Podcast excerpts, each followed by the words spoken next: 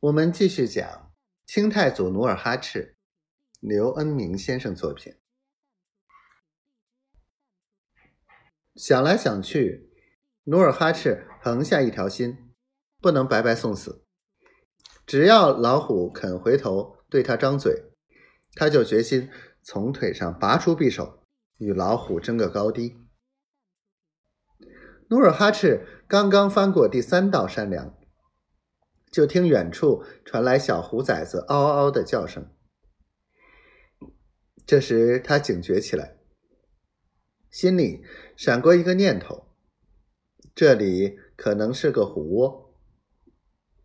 他眼盯着离自己只有五六丈远的花斑虎，心里骂道：“休想叫我喂你的小崽子！”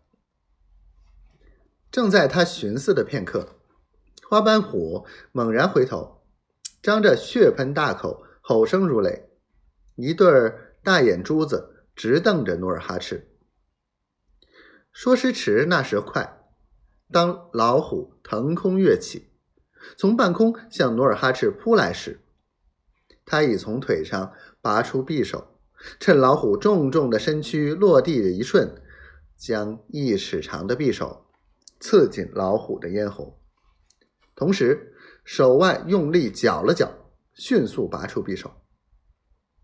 就在这一瞬间，一股热血势如喷泉，直溅到他身上、草地上。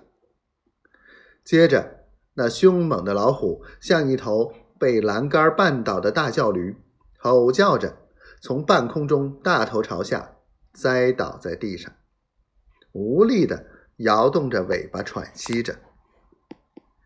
努尔哈赤急忙抱起一块大石头，一个箭步窜上去，猛地朝老虎天灵盖砸去。须臾，那只不可一世的山神爷便从嘴鼻子里喷出血来，再也不能动了。